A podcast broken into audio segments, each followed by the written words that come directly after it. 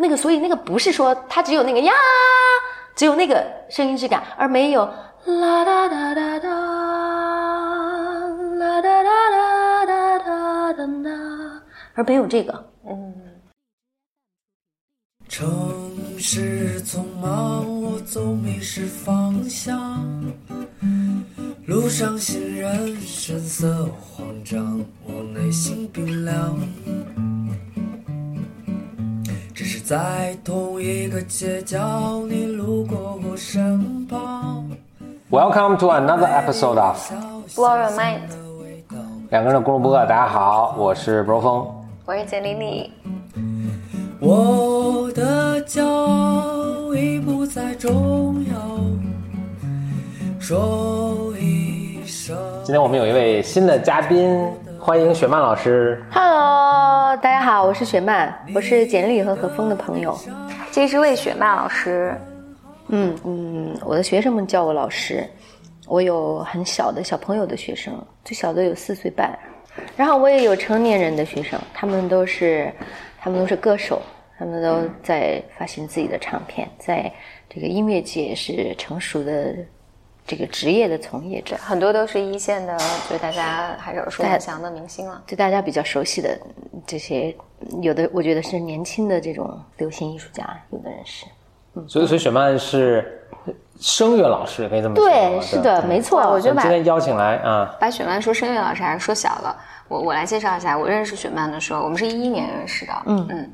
就是我认识雪曼是比比认识 Bro 风早的。对，我胜利了。因为我记得是那个简历带着我去，呃，第一次见雪曼。嗯，嗯，对，雪曼老师，我认识雪曼的时候，雪曼那个时候应该是在做音乐剧。你认识我的时候，我在学舞动治疗。是的，是的，嗯，对，但同时，然后也是一个音乐剧演员。对对对，啊，也是那会儿也是一个声乐老师，只是还没有那么集中的在教学。嗯。但我觉得雪曼一直做的声乐是说是声乐老师的时候还是挺不一样的，因为雪曼一直是在做，呃，国内的，你刚才讲是音乐表演艺术家，其实我以以以我的这种认识来讲，其实就是做很多一线的歌星和明星的音乐的复训，他们其实我觉得就是职业的歌手啊，职业的歌手，singer，职业的歌手，就是以以以歌唱为职业的这些人。嗯嗯，就是在我心里，我不分他们在这个行业里面是怎么样发展的，嗯嗯，但是他们都是以此为职业的，嗯。然后同同时呢，雪曼还有一个身份，就是非常跨界的身份，是雪曼一直在我我应该认识雪曼之前，雪雪曼就在学习和心理呃心理咨询有关的东西，所以我跟雪曼一起认识就是我们一起去，啊，我们是在一个舞动治疗的课课程上嘛，是同学，对，嗯。然后这么多年来呢，雪曼不止在做音乐，做，呃，教学，教学还在做和舞动还有声音治疗有关的工作。嗯，可能就是是我零五年开始学咨询嘛，我觉得好像就是在在心理学这个领域里面一直在学习，一直在为探索我自己啊。嗯，很幸运的就是我学到的这些东西，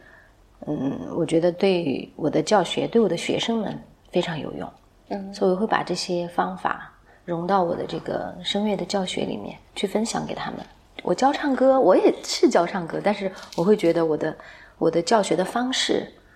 给学生分享的这些内容，呃，对他们的影响会很不一样。因为我自己是学美声的，我是一个受传统声乐训练长大的一个人。就我我我当歌手之前啊，因为我因为我很早以前我还曾经是一个歌手。对，大家其实从从网上其实都能搜到雪曼以前的唱片，所以我其实特别知道这些职业的歌手们，他们在学校的时候或者呃出了学校开始从业之后，他们他们受到的这个就是职业上的这种支持，大概是一个什么样子的，我是特别清楚的。所以今天我们在简单心理讲这个我是教唱歌这件事情的话，我就觉得，哎。他就一定是跟跟心理有很大的关系的。对，我我可以分享一些那个我个人的经验，就是因为这几年里面，有的时候我们以前有个和那个雪曼一起去 KTV 唱歌，那个时候你有教我们一个朋友唱歌，我不知道你记不记得？何峰的表哥吗？表弟啊，表弟，对对对，哇，那个学霸，对。然后我我的印象里就是是很不一样的，就是因为雪曼就我我见证从从从那次开始，包括后来我们在做一些跟声音有关的工作坊，呃，还有就是你来 coach，我后来也做声音治疗了，对对对对对对。这个过程里面，其实我觉得雪曼是特别关注，我觉得教的不是声音的技巧，嗯，也不是那个声所谓声乐的那些唱歌的技巧，嗯，我觉得雪曼是特别关注一个人的呃情绪，如何对于你的发声或发音，还有情绪表达，就是通过音乐来表达，是你在探索这些的影响。对，嗯我可能更关注的那个，我或者我认为歌唱的核心，它应该是这个人他如何能够跟他自己内在的一切的经验发生一个很深刻的、坚固的连接。嗯不管我们是不是歌手，歌唱它本身就是为了表达自己嘛。嗯我们的祖先其实是没有一开始是没有语言的，可是就是在语言发展起来以前，我们的祖先，人类的祖先就已经会歌唱了呀，也已经会舞蹈了。嗯那个歌唱就是在完全就是用声音在传递他们的意图。我们现在没有，我们的现在土地很干旱，所以我们需要雨。于是我发出来的声音就是向向天去祈请这个雨的来临。嗯然后我的我的我的这个妻子在生生孩子，他们发出声音就是在祝福产妇。你看，我我有我讲一个 我讲一个传说，不应该也不是一个传说吧？应该是现在也还在发生的事情，只是我忘记了那个具体的地点，大概是在太平洋的一个小岛上面，那些原住民，那么他们在这个孩子出生的时候呢，嗯，所有和这个孩子相关的这些亲人，包括呃七大姑八大姨的啊，都在现场。孩子出生，他们就会每个人给这个孩子唱一句旋律，哦然后呢，这个旋律组合起来就变成一首歌。嗯在这个孩子成长的过程中，他会犯错误。他犯错误的时候，他的可能他的妈妈、父亲很离他很近的亲人也会唱，就会唱这这一首歌给他听。那他们当时还得记住这是当时唱的是。可能很容易记住吧，我想，我想可能很很容易记住，整理一下就记住了。我们现在的 我们现在儿童的课程就是这样子的嘛，他们第一天来会唱一首歌叫《我的名字》，然后每个人会唱自己的名字，最后就会变成一首歌。他们离开的时候，他们还记得这首歌，并且记得小组里面每一个人他是什么性格，他的声音什么质感，以及我对这个人的感觉，他们都会记得，嗯。就不会忘记了。好，然后呢，我继续讲回来，这个岛国上的这个孩子，他成人的时候，十八岁成人了，又会唱这首歌。然后他嗯，可能做了父亲或者母亲，又会唱这首歌。就他生活中发生所有这些重大事件的时候，都会听到他的亲人们给他唱同一首歌。嗯只是他离世，他去世的时候，可能他的孩子就学会了这首歌，知道。所以我觉得这个特别感动。这个就是那就每个人都有首歌，而且你要记得你家里面每个人的 每每个人的 每个人的歌旋律那就是每个人的歌是不一样的，是吗？我觉得应该是不一样的吧。所以就是孩子出生之后，大家现场即兴发挥一下，哦，是的组。合成了这首歌，嗯然后大家就必须记住它，然后就都给他唱。哎，那这两个学霸，我能聊这么感性的东西。五音不全的哎，，我觉得这个，我觉得这个传说好美，就是对于歌唱，我听到了一个最美的一个故事。讲完了，两个学霸开始分析，哎，他们能不能记住呢？他们没 有多少人呢？这一个我我讲一个补补充故事，补充故事。OK，这故事是我我我们以前应该在 BOM 里讲过，但是我没跟雪曼老师讲过。嗯，是纽约的一个神经内科不是神经外科的一个大夫吧？嗯。他在那看了一个病人，他他是他这个病人是在养老院里已经八九已经都那个呃老老痴呆兹海默。阿阿兹海默了，就已经都神志不清啊什么的。嗯，但这个老太太呢，就老就会跟这个大夫抱怨说，我耳鸣。嗯，而且他这个耳鸣特别有特点的是，耳鸣是一首歌，哦，嗯，就是大家都不知道是，就他会哼出来，但他没听没听说过这首歌。那一般大夫就说哦岁数大了嘛，耳鸣很正常啊，怎么可能给他一些药啊什么的。但我们这个这位大夫，这位大夫很有名的一个叫叫 Oliver Sacks，他写过很很多很有趣的这个有关这个嗯神经神经神经方面的书，他就很感兴趣，他就去调查了一下这首歌是，后来发现真的有这首歌，嗯，这首歌是在就差不多一八九十年前，在爱尔兰的一个摇篮曲，啊，他就说你这个老太太怎么会，你怎么会暗合到就是去这这这耳鸣会听到这首歌呢？就就去了解这个老太太，就发现这个老太太她是，她小时候是爱尔兰人，但是当时就是、就是民不聊生嘛，什么就很小的很小，应该她还在婴儿的时候。就被可能被亲戚啊什么的移民，反正就到到美国，从小在美国长大，所以其实她对爱尔兰也没什么都记忆和印象。嗯，但他就推测，当然这他作为医生是很严谨的，他也不敢乱说了，不会不会乱说的。那他就推测，他想你小就是这个老太太小时候，当时她还在爱尔兰跟她妈妈住在一起的时候，她妈妈可能是给她唱过这首歌的。，对，但是她可能就是说两岁的时候，甚至几个月的时候就就被呃家里就告别了母亲，就被送到了这个什么，从此再也没有回过爱尔兰，甚至都忘却了爱尔兰的记忆。她就在呃美国被这个亲戚啊或者什么孤儿院里长大什么的。嗯，但他到现在都岁数大了，然后这个大脑的功能开始衰退，都是有一些早期的这个阿兹海默的症状什么，反而这首歌的记忆被逐渐的唤醒了。嗯，虽然他自己都不记得听过这首歌，但他一听到这个歌，他还是能感觉到，比如说当时被妈妈抱在怀里啊什么。嗯而且后来好像是这样，就过了一段时间，这个耳这个他这个耳鸣又消失了，这个老太太还很郁闷，就是 就是。就可能他听这个歌的时候，还感觉这种温暖啊，这种就是一个童年的很遥远的一个记忆了。嗯哎，这个就很美啊！是啊，我就没有向你提出那些数据性的。对，所以就是声音，声音跟人的记忆之间的一个关系嘛。因为我们在胚胎胚胎的时候，我们五感里面最先发育的是耳耳耳神经，就是耳朵是先听见的嘛，对就是眼耳鼻舌。对，实际上就是雪曼刚才说了一个，我觉得还挺有意思的，是因为有一个美剧，但我要查一下它叫什么名字。我听过的声音。反正你像何峰，他为什么那么一直喜欢八七八十年代的这些美国流行音乐，肯定跟他那个时候的体验也暴很暴露了。年龄啊。对，就就是有一个美剧，就是那个《使女的故事哦》，，就那个呃《The Handmaid》，科幻片儿，他那个是科幻片吗？算是个科幻吧，反正总之它是个幻想出来的一个东西嘛。反正就是《The Handmaid's Tale》里面，因为它这个城市就是反正就是不在高科技啊什么，反正大家就回到一个非常保守的一个这个城市里面。每当女人生产的时候，他们它这个剧里面都是就一群的啊、呃使女，大家围着她发出声音，嗯，都不是歌，还不是歌，嗯，不是音乐，但是有节奏的声音来帮助她来生产。所以我我看这个剧情的时候，我只是觉得这个我们这么也是一个。反正不同寻常的一个那个表达，但你刚刚雪曼讲的时候，我觉得这可能是人人类很原始的一些方式。就是这么聊的话，就会往声音治疗方面聊了，就不是唱歌这个部分嘛。声音是对人是怎么样产生影响的？对人体，因为我们人体有百分之七十是水分嘛，然后声音它其实是一种振动波波幅，一个振动的频率，所以它就是可以，如果我现比如说我现在摆一口钵在你面前，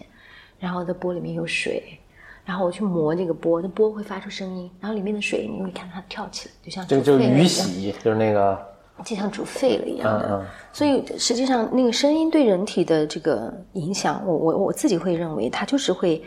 经由我们的体液，包括我们的血液，去呃去去到这个身体的各个角落，并且是对不同的这个，而且还不光是血液，实际上我们的、我们的这个脏器是每一个脏器都有它自己振动的频率的。那那些声音的振动频率过来的时候，朝向我们的时候，如果对我们来说它是适宜的，那么就会对我们产生适宜的影响。如果对我们来说是不适宜的，比如说泡沫摩擦玻璃的声音，锅铲摩擦铁锅的声音，你就会觉得就会觉得很难受啊，对吗？啊，可是。嗯，就像你刚刚说，使女，如果一个产妇她在这个生产的过程中，如果听到的是一些非常柔和的、有支持性的声音，我想那个，因为那个就是一个能量嘛，就是一个能量。所有带着意图的声音，或者是说声音它，人类的声音，它总是带着意图的，带着意图的，意图，意图，就是你的目的的你的情绪你一，定是在表达的，就是你在表达你的，就像就像刚刚何峰他他看电脑，我不知道他遇到了什么事情，他就吼了一声，你怎么吼？发出你的声音来。我只是打了个喷嚏嘛，不是，所以你没意识到吗？没意识啊。我我来学一下啊，给大大家要有所准备啊。我估计他看这个电脑可能也有一点 具体了，所以他发出了一个啊。我觉得这个声音，这个声音如果是换做呃其他的人，可能有可能是一句脏话，嗯，有可能。但是对他来说就是一个很好的表达。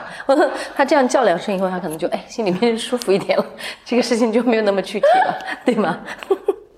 你是在笑我学的太像了是吗？是的，是的。然后呢，呃，这个声音治疗它的理论是认为，但是声音治疗我觉得并不是说近近代才现代才有的，那它根本就是老祖先的智慧。我觉得，在全世界各个角落都会有人用声音去去疗愈自己和群体，因为因为声音它本身就可以，比如说当我们呃我我的大拇指贴到这个桌桌角了，我可能就啊，可能就这个就是声音在帮我释放那个痛感。嗯。声音治疗的理论是认为，一切的松弛的、松弛的、非常松弛的，并带着意图的声音，本身就有疗愈性。这是一个声音的秘密，很多人都不知道。嗯，所以当你觉得你，当你觉得你就很具体的时候，你要想用“具体”这个词，总归你觉得很累、很烦躁的时候，你试着发出一些啊啊。就是这样的，听上去好像是没有意义的声音，但是它就是在帮助我去放松，嗯，去把那个紧绷感给它卸下来，然后让整个人开始有空间，嗯。所以我我记得雪曼是有一些声音是你可以在比较疲劳的时候自己发的，对对吗？对对对，呃，比如说，嗯，比如说我最近特别喜欢给我的学生介绍这个脉轮的唱诵，因为呃。因为我是我是相信这个脉轮学说的嘛，对，当然我们中医也很相信，你的经脉呀、气脉呀，然后脉轮他会说这是能量的中心，就是它是很古老的对于人体的一个智慧，一个一个了知。所以呢，我会经常介绍给我的学生，嗯，我不会跟他们讲脉轮，我不会他们跟他们说你身上有七个能量的中心，然后他们负责不同的任务什么的，我就是会直接把这个这个音你唱什么音，嗯，直接介绍给他们，比如说。比如说，嗯，如果对于成年人而言，如果我就是没力气，我的腿也没有力气，我有很少有那个扎根的力量，啊，每天我都晕乎乎的，我走路也很晃荡，然后甚至有可能我就不能坚持我的立场，嗯嗯，总是容易被被动摇，嗯，被别人说服，对，然后我思绪可能也比较混沌，就是不够，就是叫什么扎根，对，然后呢，我就会建议他们唱一个很。自然的自己的自然低音，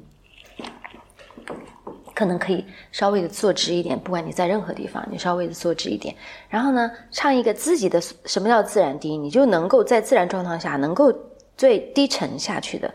最松弛的低沉下去的，唱一个唱一个短音，我们叫短音啊。你看长音是啊，对不对？短音的那个开口是没那么大的啊。音标里面的呃啊，但是是很低的，你自己能够做到的最低音，那又是很自然的。然后呢，我会建议他们去想象：第一，你的声音是去到你身体的躯干位置的最深处，嗯，身体躯干位置的最深处。那第二呢，这个声音可以带着一个呃，比如说深红色的光，这样的一个颜色。然后呢，我们就会闭上眼睛，我们可以试一下，嗯，吸气。呃，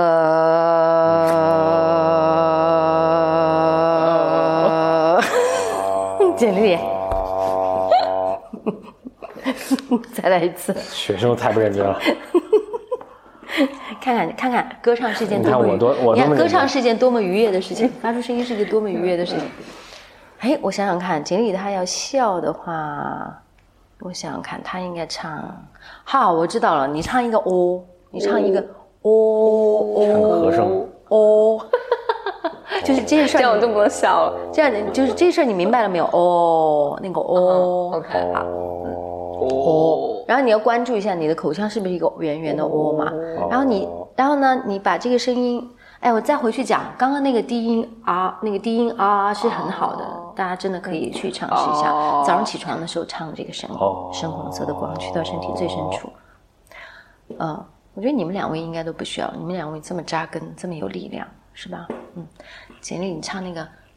长音 o，然后你就想象这个声音呢，它是去到你的肚脐以上五指，哦，肚脐上方五指的位置位置。如果你的手比较宽，就四指。嗯，然后呢，你可以想象这个声音是金是金黄色的光，金黄色的，然后非常的温暖，让让这个 o 音到达这个位置。来一次啊，这 o 音会比刚刚的那那刚刚那个音要高一，可以高两高两个音吧。嗯，试一下，吸气，走。哦，哦，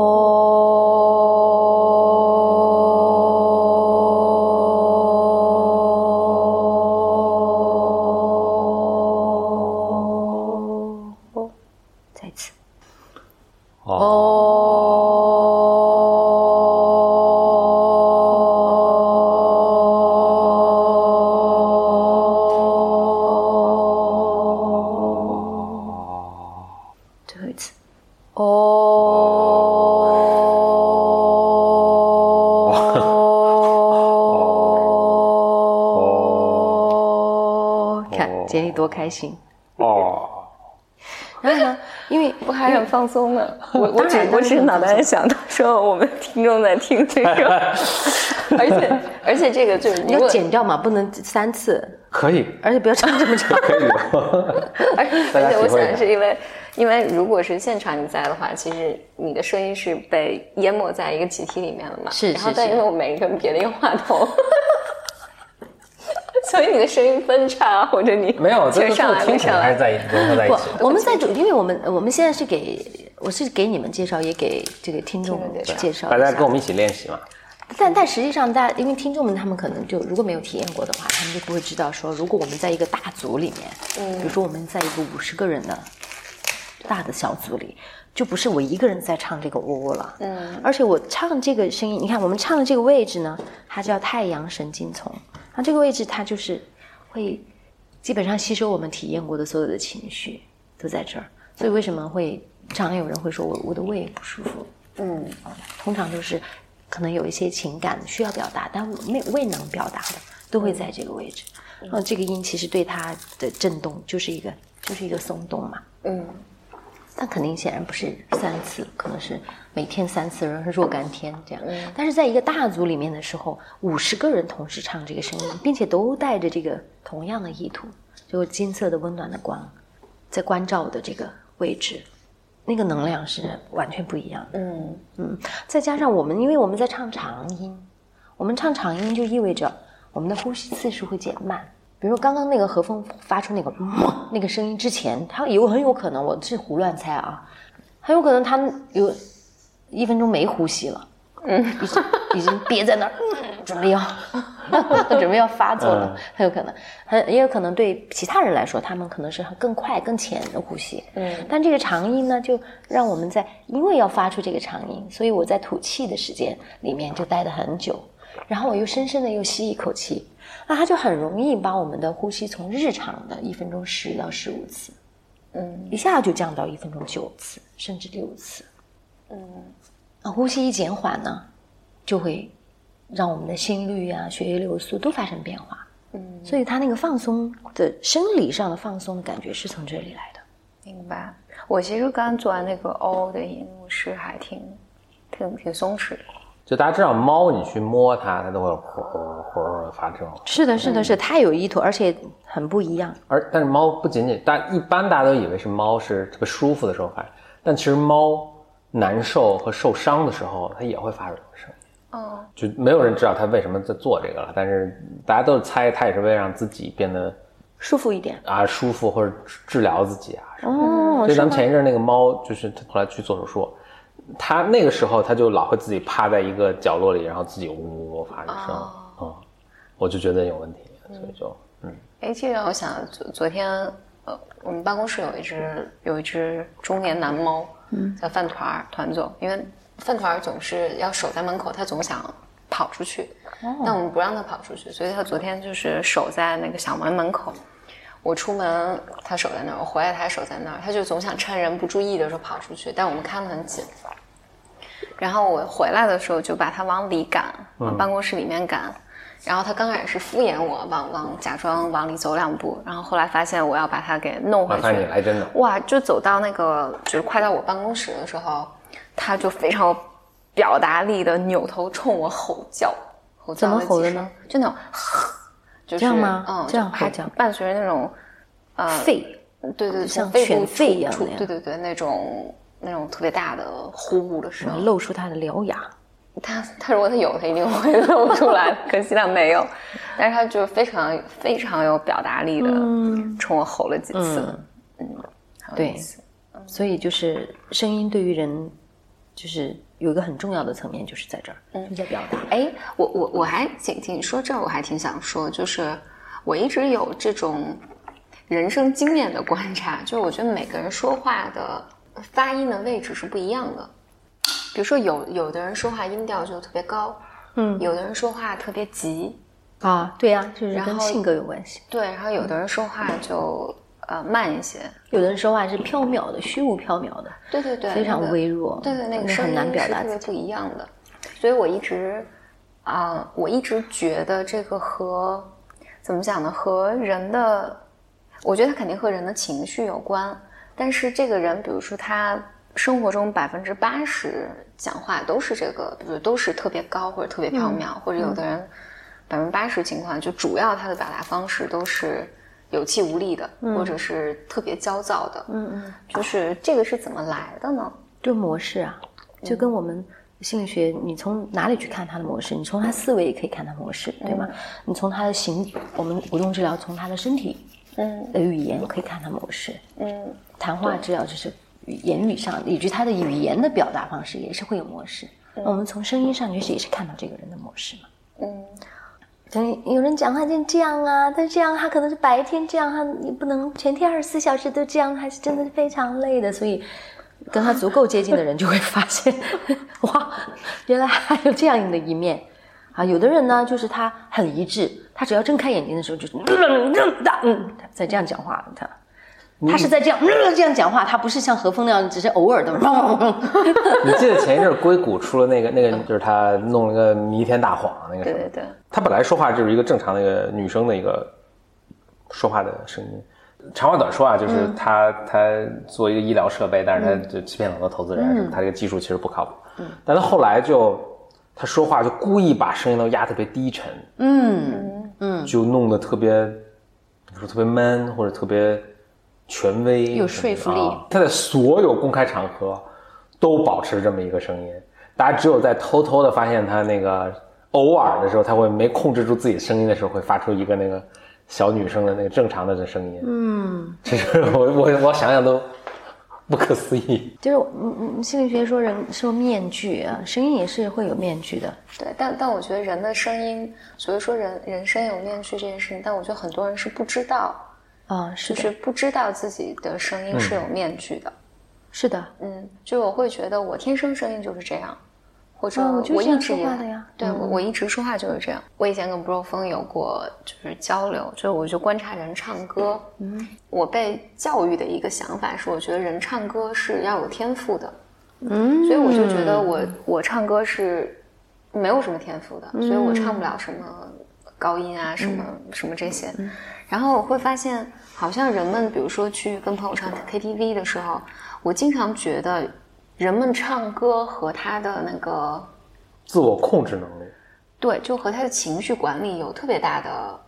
呃关系。就如果不是如果不是生理的原因的话，因为有有，比如说我有一些朋友，就是他的性格就特别大大咧咧，特别冲冲撞撞，嗯，然后所以他唱歌的时候，你就会发现他很敢于使用力量。感觉是就有时候他那个他那个声音也是不受控的，哦，是不受控吗？不受控不受控的意思是怎么样呢？是没有音高，会破音，还是就是是好像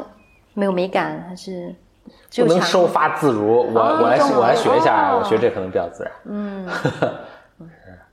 比如说，比如，妹妹你坐船头呀，哥哥在岸上走。我这个已经控制的挺好的。这个控制的非常好，因为因为你选的这首歌是恰巧是需要这样唱，它是需要有空间感的。你要选一首，比如说，呃呃什么，呃，我爱你，问我爱你有多深，啊好，本来这首歌是这样子的，然后你要表达，你来唱一下，没有控制的人。你就，我我可能我我因为还是控制的比较好，你很难演那个不能控制的对，但是我能感觉到就是他也特别用劲儿，他也试图在控，就有点像一个就是你力气不够大的时候，但你挥了个大锤的那种感觉，就是我控制不太住。是这是简单要要说那种形象我。我我好像能能想到，就是，就我我记得我以前同学他他是这样，就是特别可爱的一个一个人，但是就经常会有时候一根筋儿这样。嗯，就在唱歌的时候，后来他就会一首歌可能前可能前一分钟他是很努力在控制的，然后后面唱着唱着就会变成放飞那种像小朋友一样那种啊啊啊，就是那种。那种你觉得和他的性格是特别一致的，就就会变成那个、呃 OK，我试着讲一下，特别杠我试我试着去理解一下你的意思。比如说我在教歌手的时候，因为歌手他们是我我认为不在不在少数的歌手哈，我觉得他们都是因为我们的教育就是这样的嘛，就是他们会变成一个展览性的表达，就是展览性的表演。嗯，但是歌唱它实际上是要跟内在去做一个一一个连接，很深的连接的。而我们的人的内内在呢，其实是非常丰富的，是很细腻的。就像我们会不会去看一个一个舞动治疗师，我们会去看一个人的身体的语言是不是足够丰富的，对吗？他他有各种各样的呃层面，有各种各样的质感，声音是一样的。那一个人如果他的声音的这个他的声音的元素很少，你就比如说他你就只听到他那个啊那一面，或者只听到嘿嘿这一面，只听到这一面，它不太有其他的变化的时候，它被卡在了这个位置上。我们可能就会去想，也当然，呃，我是指在我的教室里面发生的啊，因为外面的我们这个日常生活中接触的人，我们跟他接触时间是很小很短的嘛，是有社会性的，嗯，对，所以嗯，那如果像我的学生来，如果他们歌唱，他只能唱这一类歌，别的他都唱不了。可是他是有意愿的，有意图的，他很想突破。那如果是换做这个传统的这个声乐训练呢？好，我们就会帮他给他介绍不同的音乐风格，来这首歌学一下唱。呃，甚至甚至在我们的那个领域里面，会有人说摇滚唱法，这个是我特别不赞同的，因为摇滚它不是一个唱法，它是一个生活态度，是一种精神。哦，太对了，太对了。好，那那样的人呢？因为那样的人，他们有那样的呃心念啊，嗯，有那样的一个生活的经验，他有那样的情感需要去表达，他呢有强烈的主张，他甚至有这个。嗯，有很多未被表达的愤怒，他就是通过音乐来表达的，所以他才那样唱歌嘛。对对对对那不是一个唱法。所以我对于一个呃一直唱这个大流行情歌的一个一个孩子，他却想唱流行，他却想唱摇滚，我不会去跟他介绍一个所谓的摇滚的唱法，我会去探寻他的愿望跟这个风格之间的关系。那他是不是也有一些需要表达但是没有被表达的东西？否则他为什么对那样的音乐风格会有触动？所以好，那我就会帮他去做一些。做一些他内在表达的这个工作，嗯，我们可能我们可能真的会从身体的这个力量去入手，然后我们可能真的会去做一些很向内关照的训练，然后他可能可能真的会发现他没有被表达的那个部分，嗯。然后他会去了解他自己，他还有别的故事的，嗯，他这还有别的故事。我比如说，我举一个特别简单的一个例子，我曾经有一个学生，他就是他是一直唱那种。就那妹妹你坐船头，就是很高亢嘹亮的那种、那种风格的一个学生。那他，但是他想唱更流行的，嗯，甚至更柔和的东西。但他的声音一直是已经习惯了那那样子的一个表达高啊，因为大众给他的那个回应是对了，你就是唱这个的，嗯所以你就要唱。可是他有别的愿望啊，他有别的愿望，但一段时间之内他都不敢去去实现那一个愿望，还要按照那个大众他的歌迷对他的呃对希望去去做他们想要听到的东西。所以，但是在有一次我们做一个很轻柔的一个练习，就是关于轻柔这个质感的练习的时候，你看，呃，我们刚刚说声音有很多质感嘛，好，我们讲那个轻柔的质感的时候，我们也是从动作开始的，他从他的手上的动作开始的，然后他就产生了很多的意象，然后他也哼哼唱出很多这个很轻柔的旋律，但它不光是轻柔，那里面有忧伤，嗯。有一种孤单感给我的感觉。当然，那个旋律也是即兴创作出来的，唱出来的。在这个练习结束以后，我会问他，我会跟他去核对你当时有什么样的意向。他就说他看到一个很小的一个小姑娘，她才五岁，然后一个人在一个很大的游乐场，但游乐场里面空无一人。哎，这个意向就是让我觉得这是很孤单的，给我的感觉也是很孤单。然后呢，嗯，啊，因为这个这是很久的一个一个个案，很久很久以前的。他呃，我是在中间问的他这个意象产生什么意象，然后接着呢，他去用他自己的声音，以他现在的这个身份去跟那个意象当中的小女孩做了一个对话，然后这个对话也是用唱来表达的，嗯，就跟他前面唱出来的那个。那种那种悲伤感，和他后面的这个嗯温暖的更有力量的这个表达就不一样了。然后他是真的是用声音、用旋律去跟他意象当中这个小女孩做了一个告别，然后也是一个嗯，是一个什么呢？好像是一个他当时跟我给我的那个感觉，好，他也跟我后最后最后结束的时候，他跟我讲说，他是告诉他你不用担心，跟那个小女孩说你不用担心。然后就很这个练习，我我还挺感动的。这就是他跟他自己的那个内在的那个愿望和那些他没有表达过的东西，不管是什么，嗯，去做了一个连接，并且表达了它。但是与此同时呢，他又找到了他那个声音的质感。所以这个声音的质感，他那个嗯嗯，他那个呀啦嗦这样的作品里面是不能够帮他表达我刚刚讲到的那些的。是不能的，嗯，那个，所以那个不是说他只有那个呀，只有那个声音质感，而没有啦哒哒哒哒，啦哒哒哒哒哒哒哒，而没有这个，嗯，这个这个我通过声音的练习我是达不到的，我是很确定这个，如果我只做那种传统的声音的练习的话，是很难很难达到的。做这个让一个人跟他的内心去发生连接的话，就很容易。而且很确定是可以做得到的。嗯，当然这个是针对歌手的训练啊。针对如果是我们普通人，我们不是从事歌唱这个职业的，我们也很喜欢唱歌。我们很喜欢唱歌的原因，是因为我们总是需要表达的。嗯，对吧？嗯，就像你那个啊那个一样的。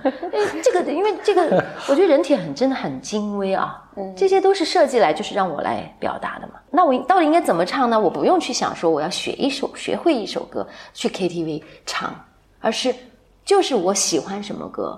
它它触动我的到底是什么？嗯，然后我要跟我的那个部分连接起来。但我然后我再唱这首歌，我不是跟那个歌手学的，这个歌就变成我的歌了。嗯，当我在唱这首歌的当下，这是我的歌，是在表达我。嗯，我觉得这样就会可能会会更自然，这件事情是更自然的发生的，而且是更确凿的，不是。那个编造出来的说，我今天要来唱一首很牛的歌，它很高，嗯，这个音很高，然后这一个音呢可以要唱很久，嗯，就是不是从这个角度视角来看歌唱这个事情。我之前一直有一个一一个感觉，就是我觉得好的歌手，嗯，就如果他能唱不同类型的歌曲，然后他能有不同的。音域或者这种这种的表达，嗯，我觉得这个人一定是和自己的情感，嗯，就和自己的情绪是连接的特别通透的。对，否则的话，比如说，因为我记得我们以前以前做过无论舞舞动治疗也好，还是有些艺术类的表达，嗯，啊，戏剧治疗也好，其实是。我觉得每次去那个地方的时候，我都能清楚的感觉到有一些声音是我这辈子都没有表达过的。是的，嗯，然后有一些动作是我做不出来的。是的，是的，就是哪怕有尤老师带在前面，你都做不出来。对。然后而这些我觉得很清楚的感觉，就是这不是，这不是你肢体不会，你肢体不协调，或者这也不是你声带的问题，这就是你有一些，对你就是有一些心理上的一些情绪。你没有表达过，或者你觉得不能表达，对，嗯，所以我觉得就好的演员、好的歌手、好的歌手、好的艺术家，对对对，都是和自己的情绪其实是离得特别。一定是他，我们看到的所有真的让我们觉得很震撼的、很震惊的这些优秀的这些艺术家，不管他是一个流行歌手，还是一个美声歌，还是一个歌剧演员，还是一个画家，还是一个舞蹈家。只要我们哇，我们有这种，或者我们就鸡皮疙瘩、就汗毛竖起来的这种感觉的当下的那个表演，它绝绝对，我相信它一定是合一的。如果他是一个舞者，那么他的身体和他的内在、和他的心、和他的情感对意识是合一的，是没有那个杂念的。他一定不是一个展览性的表演。嗯一个歌手也是这样嘛。那我我因为我是做做声音这个领域，所以我就观察歌手会多一点。这个我觉得其实是很显而易见的，就是凡是我们认为打动我们的，就是在在歌唱这件事情本身啊，其他的由于其他的这些问题被广泛的关注的，这个我们我们就不说，我们只说那个他在舞台上，当他在舞台上作为行动的时候打动我们的，嗯。这些不管是歌手还是舞者，还是演员，他们一定就是他的内在的心理能量是非常统一的，在当下那一刻，嗯他一定是跟自己完全在一起的，那个时候就没有他了，嗯，或者他的声音就是他，对。是这样子的一个，是这样的一个，对，所以我在想，就比如说，对于一个演员来讲，他能演，他能演好人，能演坏人，就这个，我记得我们在之前在 BM 里面有提到过，像那个演那个白天鹅、黑天鹅的那个，那 Natalie Portman，对、我记得他就是还还是那个，我觉得印象特别深刻，就是他演那个白天鹅、黑天鹅那个剧的时候，他演了两个角色，嗯，然后其实是他同一个人，他演的大概是精神分裂吧，所以。对，一个就是她完全没有任何魅力的一个女生，就是特别乖的一个、一个女孩儿；另外一个是就是她性格中黑暗的那一面，嗯。是非常有诱惑力，嗯，然后同时也很有力量，呃非常感觉好像是坏的或者恶的那个力量。嗯她演两个的时候都让你觉得就是他，对，就都都不是一个人，嗯、就完全不是一个人演的，你就让你很深信有两深，信两个人，对。我觉得对于他来讲，他一定是能够 access 到自己那那些不无论是特别拘谨的，还是特别糟糕的情感，他是能 access 到，而且能把它表表达出出来的。来是的但我觉得对于普通人来讲，就我们在生活里面，因为我们毕竟是被嗯整个社会规则来规训的嘛，所以这个规训里面就有就有很多，比如说。尤其对于男性，对于女性，比如男性不能表达脆弱呀、女性不能表达愤怒啊，或者说女性不能表达这个，不能表达那个，然后就会使得我们，我能感觉到在做这种艺术类的，无论是艺术艺术类工作坊、治疗或者是活动的时候，我能清楚感觉到我身上很多东西是很困难的，嗯，是表达不了的。而艺术呢，它就可以成为一个管道，它可以激发我们的那种已经被隐没了的，或者已经被压抑回去的很小的儿童早期的那些创造性，嗯，因为那个时候是没有评价的，对，或者说只有很少的评价。嗯。你看我看过的，嗯、我接触过的这些很好的演员啊，我在他们身上看到的，就是，比如说他们会讲说，我是不我不审判我的角色的。嗯。啊，他们他们他用这个词啊，不审判我的角色，就不管这个角色是一个我们看起来很讨厌的，或者我们在道德上是是否定的，嗯他们是不去，他们会讲说我不审判我的角色。我碰到的，我很有幸认识的很少的非常优秀的、很影响我的导演，他们也是说每个人身上有不同的种子，他们会这么讲，他们会讲种子，每个人身上有不同的种子，如果你有，那么可能你就可以把它发展出来。就作为一个演员，他在工作当中，他需要这个东西，这是他的资源，嗯让他然后他去找到这个资源，然后发展它。嗯所以他们，你看，一个是他说不审判，在我的理解里面，他是不评判的，不不评价的。然后他找到他自己身上跟这个角色相应的这个种子，然后他去发展他，让他成为这个角色。我会这么这么去理解吧。所以我会看到一个演员他，他大大咧咧的，他可能是大大咧咧的，特别真挚的，很真挚的一个人。他演了一个妓女，然后这个妓女呢，就就也是一个大大咧咧的真挚的妓女。嗯。这不是我们惯常想象中我们对这个这个职业的一种想象，是一个活生生的人，然后他他从事了这样的一个职业，他有他自己的生命轨迹，然后他走到走到这个职业这里，然后他演他他表达出来，他表演出来的那个部分就是特别有说服力，嗯。然后我们就会相信哦，这样的一个特别年轻的这样的一个妓女，她的那种很悲惨的这种遭遇，我们会很同情这个人物，嗯，然后我们会很悲伤，我们会为他的悲伤而悲伤，为他的愤怒而愤怒。好，这个表演成功了，对。因为他链接到了作为观众，我也是人类嘛，链接到了我们彼此共同的那个情感，感，嗯这是一个特别成功的表达。其实歌手也是这样的，也是一样的，嗯就是如果始终都是在，嗯、包括我们普通人啊，你如果你始终都是在呃展览性的去唱这个歌，快听啊，我在唱这个歌呀、这这 是达不到目的的，嗯。而且而且我唱这个歌本身可能真的是为了表达我自己嘛，所以就跟自己做一些连接，嗯。然后很自然的，比如说像何峰，bra 风。，bra 风，，bra 风，比如说他一直没呃天天叫嚷着，哎，怎么让我唱歌啊，让我唱歌，他是最、他是最不会让我叫他唱歌的人，为什么呢？啊，因为他不会让我看到他的悲伤，他不会给我们看的。不会现在无言以对。对，好，就是你我不管我是一个歌手或者我是一个普通人，我这一刻真的是是在表达我的很真的，我得敢于拿出来表达，因为既然我想表达，那我就要拿出来表达。我真的这样做了，我就会哇，我自己会很打动我自己，嗯，然后所有在旁边听到我唱歌的人一定会被我打动。我觉得这个艺术治疗，就是无论声音治疗也好，还是舞动治疗也好，带给我一个特别大的体验是，因为你在日常生活里面，其实我是一直用同样的声音或者同样的频率我的模式去应对生活中不同的情境的。然后，但是在这种治疗或者工作坊里面，嗯我觉得是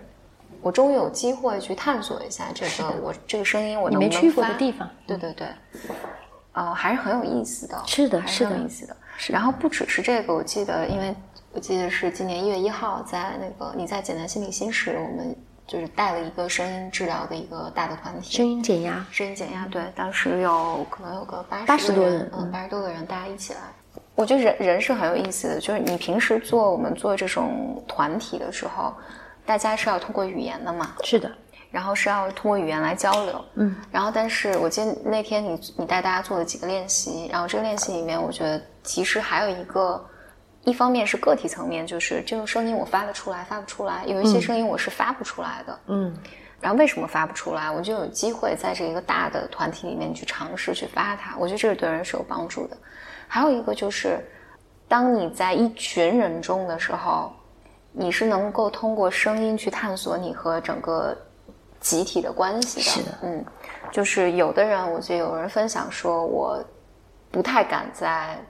这个很多人中发出声音来。对，有的时候我的声音会跟大家被大家带跑了。嗯，尤其是因为我记得有的练习是让每个人自己自由的发出声音嘛，所以大家会在这个这个团体里面去可以处理很多自己的议题。是的，就是我能不能在团体中发出声音？我发出怎样的声音？这个声音是不是太过嘹亮了？或者这个声音是不是太被人辨识到了？或者这个声音是被淹没了。对，是跟主流就我我没有发我想发的声音，而是去发了一些很安全的声音。是或者我甚至完全无法发声，对，嗯，这个是很有意思的。或者有一些人他真的是表现出极高的创造性。对，整个团体里面有一部分这样的人，我们就可能去到一个原始森林了，对或者一个动物园儿，你会听到各种各样的声音。对，然后有的人呢，他是很愿意去跟其他声音做交流的，嗯他因为他们都是闭上眼睛在体验嘛，嗯所以他的耳朵会很打开，然后他就会听，他会听到别人的声音，然后他就会用他自己的声音去跟别人的声音去做一个交流呼应。啊，比如然后就可能出现好几只猫，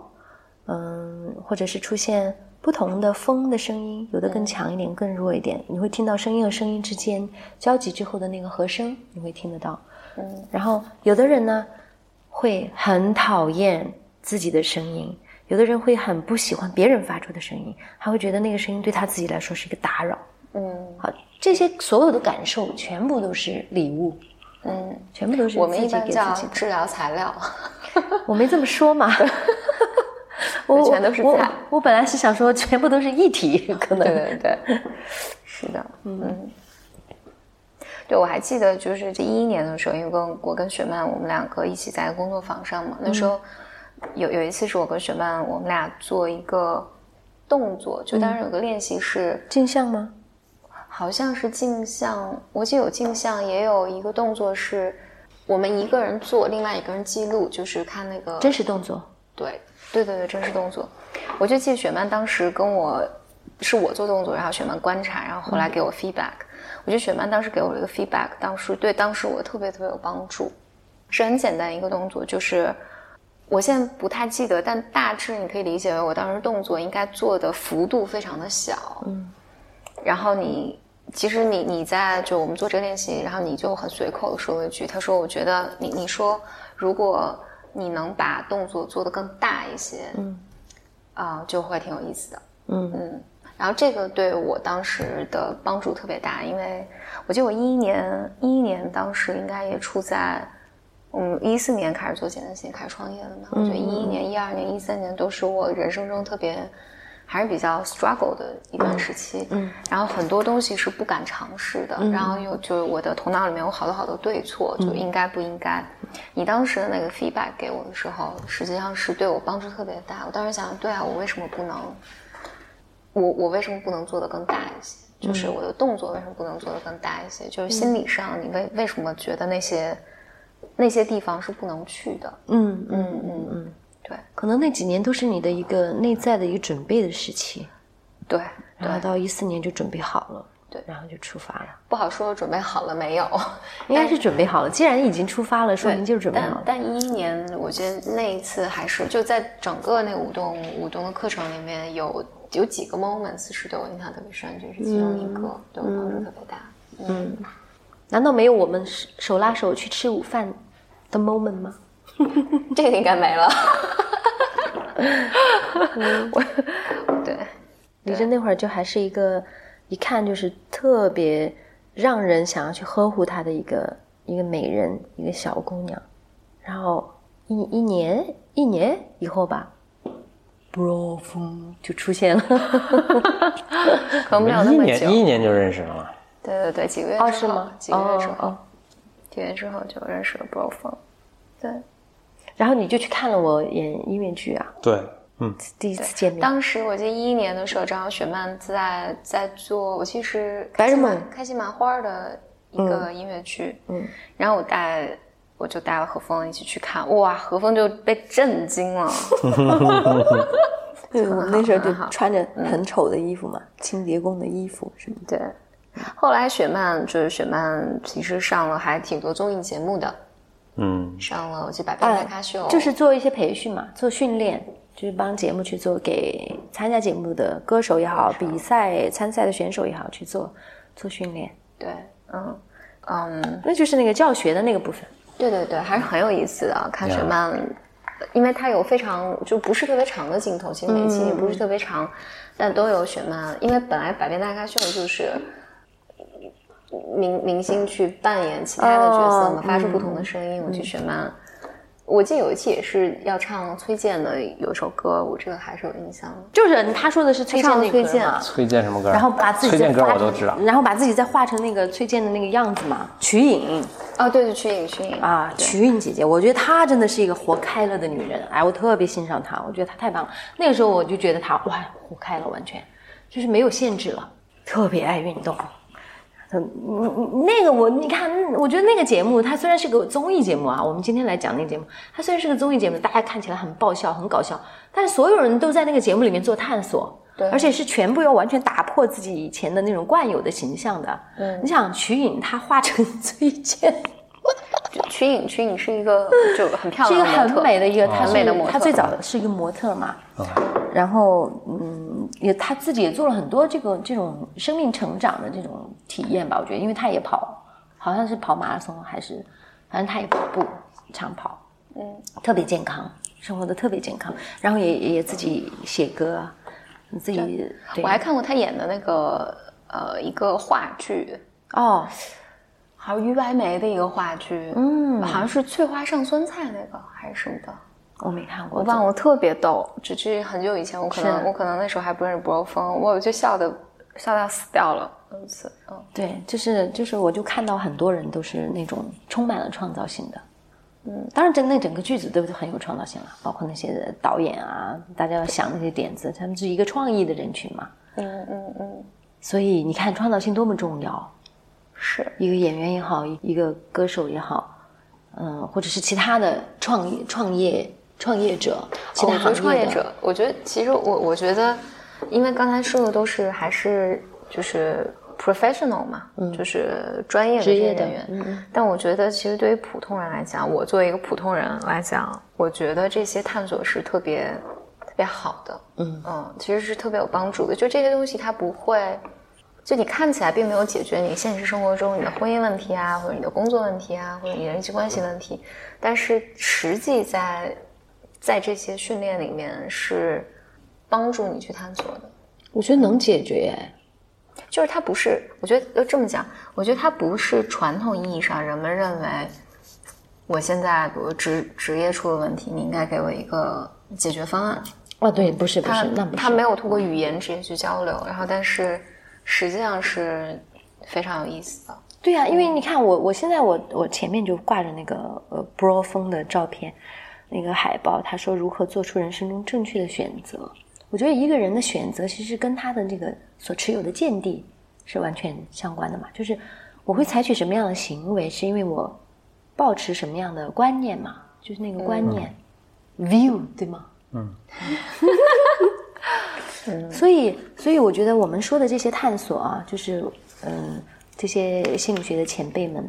分享给我们的，他们发现的这些方法，分享给我们的这些方法，其实是给我们提供一个空间，给我们一些方式，然后让我们去探索。我们探索，我们可能就会得出新的对自己的新的结论。那这个结论可能就是一个新的 view，新的一个观念。如果我就是一念，所以为什么叫一念之转呢？他这一个念头转了，他的那个所处的那个境遇就会外境就会发生变化嘛。对，我觉得，所以我我这样子，我觉得是有用的。从这个角度看，嗯而而且这也是我自己个人的一个体验。当然，这可能有的人运气好，他可能花的时间短一点，他那个叫顿悟，他真的就那一下就会我觉得顿悟一定是之前你有很多看不见的准备。准备，嗯就是有可能你你不知道这个准备的时间有多长，然后你才能得到一个顿悟。嗯，有的人可能就是他需要花更多一点的时间，所以我觉得这些探索都是有用的。嗯嗯，但确实是像你说的一样，他不是说你来了一次吃了这个药，你的病就好了。对嗯，来了一次给了你一个行动方案，你照这个做，然后你就你就赚了好多钱啊，找到了满意的工作。本身事情运运转，这个世界运转也不是这样的一个轨迹。嗯。对，我我一直在想，你刚才说那个就是没有摇滚唱法这个东西，就是哦。摇滚后面是它有一套精神、一套主张的，你得并不是说你学会了怎么样一个发声发声的技巧，然后你突然就变成个摇滚歌手，对吧？你是得后面，以前那个大家老搞就朋克那帮人，大家都看着他中二嘛，但其实朋克它是有精神的，当然了它是，有精神的，嗯，所以这个就让我，我觉得跟后面说的都是都挺对，就是也不是说我教你一套找工作的方法，你就能找着好；我教你一套赚钱的方法，你能这你能赚着钱；我教你一套好好唱歌的方法，你就能好好唱歌啊不是的，或者这个类，比如说找找女朋友或者找男朋友的方法，你就能找着女朋友，就就不是它后面是，嗯，It's all mental。不是这些技巧性的东西，而是在那个什么，我我我是突然想到，就是其实作为普通人来讲，就是 bro 风的情情绪是挺健康的，啊，对对对，这是我刚想说第二点，嘛，因为你先说，因为因为我我觉得因为我觉得他在模仿不同的声音语气，嗯哼，呃，还有这种唱歌，它是很好的，在普通人里面，嗯哎，我想说类似，就是你刚才不是说那个，就一个人只唱一首，就是他或者只喜欢一种类型的一种，后来我一想，哎，我其实喜欢很多很多类型的嗯嗯嗯嗯，赶紧说一下，哎，我很好啊，不同不同时代的、不同风格的，嗯这个，呃所以你很开不同文化传统的，对对对，嗯，所以你我很饱满，我觉得。对对，很饱满，特丰富。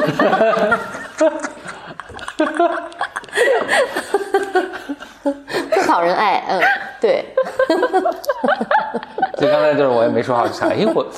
究竟他一直在？沉默，就是因为他一直在。为什么这么饱满？在想我，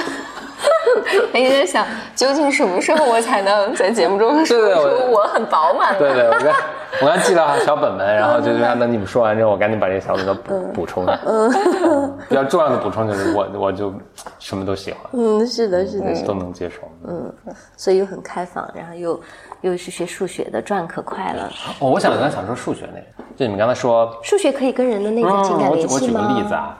呃，就你们说说，反正你举了很多工种了，但这些工种都是表演艺术家吧？咱们是或者艺术家，什么画家呀，什么因为别的行业我也呃唱不了，对，就是呃呃演员啊，歌唱、歌剧啊，舞者啊，嗯，跳舞。说当他们跟内心打通的时候，就我给我我分享一个故事吧，在呃很久很久以前，这个也是我间接听到的，但是我身如其境，并且我有过类似的经历，没有这么没有没有这么精彩。对对对，是有一个有一个那个应该是算朋友吧，还是或者故事这样，他在他在一个大学读书，就在一个呃就是反正就是数学系读书，在数学系读书，就数学系来一个助教，平常都是教授教，那教授教都心不在焉什么的哈。有一次来个助教，助教呢一般都是博士生，就是这个教授的学生，呃，就给你们讲课嘛。这个助教来说，今天我们演算一个呃，随便说雷曼猜想的几个几个这个公式几个几个探索的方向，我给你们演算其中一个呃不那么强的一个结果，就是他没有完全证明这个命题，但证明了一部分啊。我给你们大家演算一下。他上课也很简单，一上来就拿粉笔，是吧？我开始了啊，然后就呜，正好在铃声的时候，所以铃声前面五秒钟，哎，嗯，这这就结果啊，谢谢大家。然后铃声响起，但是就在那比如四十五分钟之后，就在那四十五分钟之后，就那那个人的描述啊，他转述转述给我说描述，这个博士系博士数学系的博士生啊，他就很漫不经意的把这个表演算推导出来了。但是当时他在底下就是这种激动，他说，他就想冲上去对这个人说：“你知道你在做什么吗？就是你的这这一系列的这个透彻的讲解和精妙的演算和没有任何废话，但是没有一句。”没多说一句话，也没有少说一句话。他再少说一句话，大家听不懂；再多说一句话，就重复了。就是如此完美，然后在这么上课前，就下课前五五什么十秒钟结束了，就是，就当时是什么雷鸣般的掌声啊，然后就嗯大家痛哭流涕，就是就是大家就互相就坐在底下，学生互相看了一下，就是互相都说到，我们刚刚目睹了一个艺术大师的表演，嗯虽然我不能想象，我也不能想象。就他演算了一道数学题大。概可以去试体会他们那些学生的那种感觉，对对对可能就跟我们就是灵魂被震慑当。你看到一个艺术大师在你前面，就是进行了，就他做了一件事情，他我觉得不是，他也不是表演，他并没有特别在意你他就是他就是做了一件我每天吃喝拉撒该做的一件事情，嗯。然后底下大家全都热泪盈眶，就说我今生可能再也见不到如此 上这么好美的，就是数学课，这是这是我这是我在我可能死之前和上帝最近的一次了，就是哎呦我的天哪。就是这种。就是这种震撼的程程度，是是是是，所以当你们在讲说这个人唱了这个歌啊，这个人做出这样的舞蹈，做出这样的动作的时候，我脑子里回想的是这个故事。我觉得那个那个数学家他肯定也是那种，当时也是非常合一的一个状态吧，是很无我的嗯。好像后来就是博士我们毕业之后找不叫做巅着工作，就峰体验教高中数学了。呃，心理学是不是叫巅峰体验？我们叫巅峰体验。对，但他巅峰也是，他人家没有巅峰体验，不是人家他自己没巅峰，人家对底下人曲儿的嘛，然后底下人都估计底下人巅峰体验了。热泪盈眶，我说我我离上帝近了一步。就他曾经，可能他那个是他曾经的巅峰体验，对那个数学家来说，但是他已经经维持家常住便饭了对他已经维持一直维持这种状态，随时上课我就是这样这样的一个状态，所以我们就是说嘛，要训练心，对，但但我没完全讲完。嗯，但我觉得 Bro 风的一个特长在于，我既能体验那种数学之美，我看见比如徐帆老师唱歌，我也同样能够热泪盈眶，你看你简历里，你也同样就的热很全面。那行，我我我的话完了，大家继续。今天就是张老师不在，哎呀，哎，但是我问问一个，那就还是回到一个技术上的问题啊，嗯学霸思维，他是不是还是得有一些基本功呢？啊有嘛对吧？所以这个我们这个还是得练的。我们，所以我们提供这种方法嘛，嗯，但是我们是希望大家不要就是就是叫做迷思在这个方法里面。啊，不要走技术流。就是技术流是在我看来是没有前途的，嗯，就是一条绝路。如果你把这个当一条路的话，当然这个好，我重新说，这样说可能太绝对了，太绝对是不对的。也许你就天天练技术，终于练到一个惊为天人，就你就是个工匠，对，那你也就是就是那样了。嗯而且你最终你还得回来跟你的自我做一个连接，嗯你才会有一个质的这这种飞跃。可是你知道，要练到那个惊为天人的人，嗯，因为这种练就是只是练。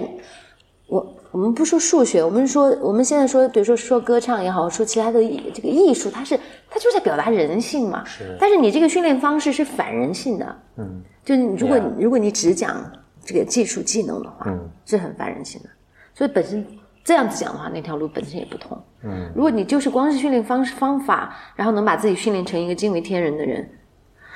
唉，那我觉得真的要好赌啊！这个这个可能性不大，我觉得。我也觉得可能这个就像简历以前买的那个自动炒饭，我想想这里两个例子，啊，一个他买了一个自动炒饭的锅，嗯，这个自动炒饭锅里面就是什么能切，能能剁丝儿，能能剁丝儿，能剁馅儿，能切，能蒸，能煮，能炸，而且都定时的，还有 app 操控，嗯，但是做出来呢，这个这叫懒懒人乐，对这这叫这这它它除了不能上街替你买菜以外，其他的都能做。嗯就是你买回土豆放进去之后，呃，过来还是吃土豆丝儿了已经。嗯，那个这有点夸张了，但是就是，但是但是就是做出来的菜没有灵魂。啊，就简历热衷热衷玩了两个月，后来发现，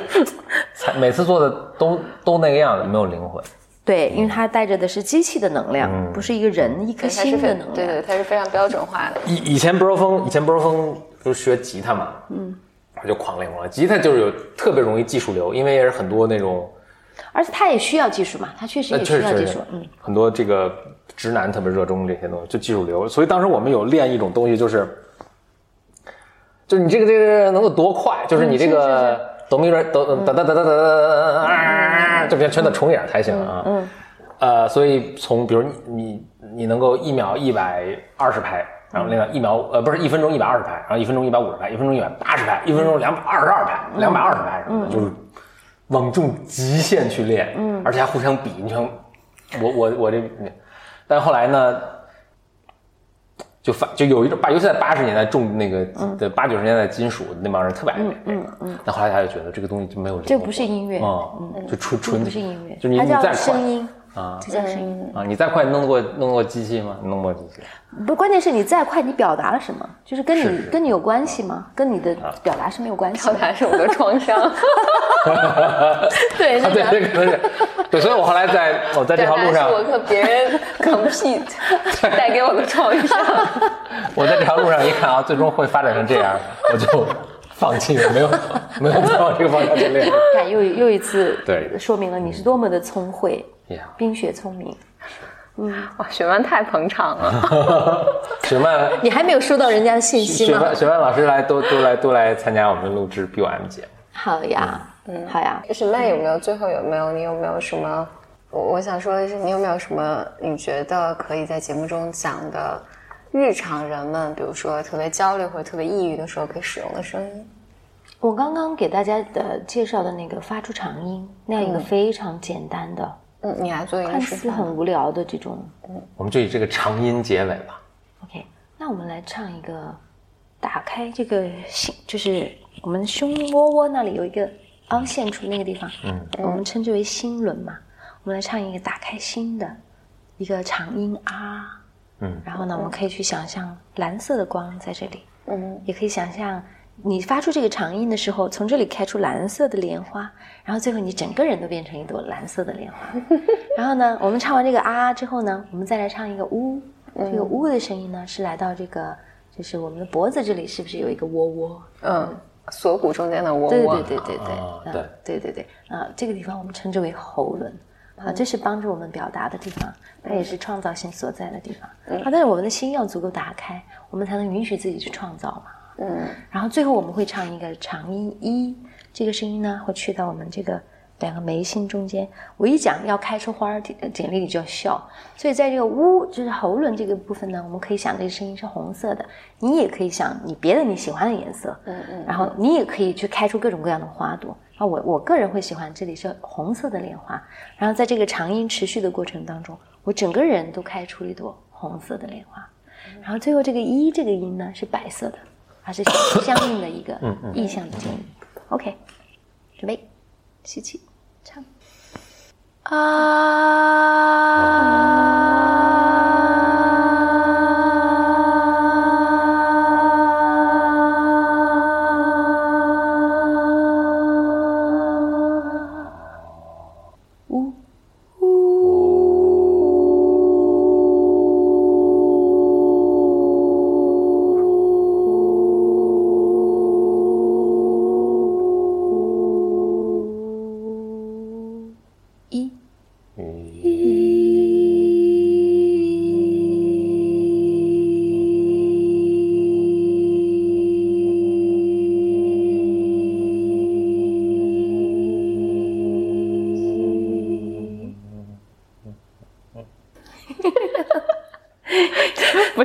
不是啊，这能不能剪得出来？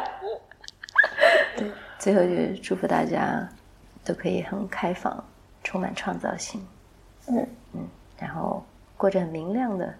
生活。好呀，欢迎谢谢徐曼老师，谢谢徐曼老师。然后我们应该之后还会有有机会请徐曼老师过来，对，再讲一讲和声音还有音乐有关的东西。好，嗯，好，谢谢何峰谢谢李玲。拜拜。啦。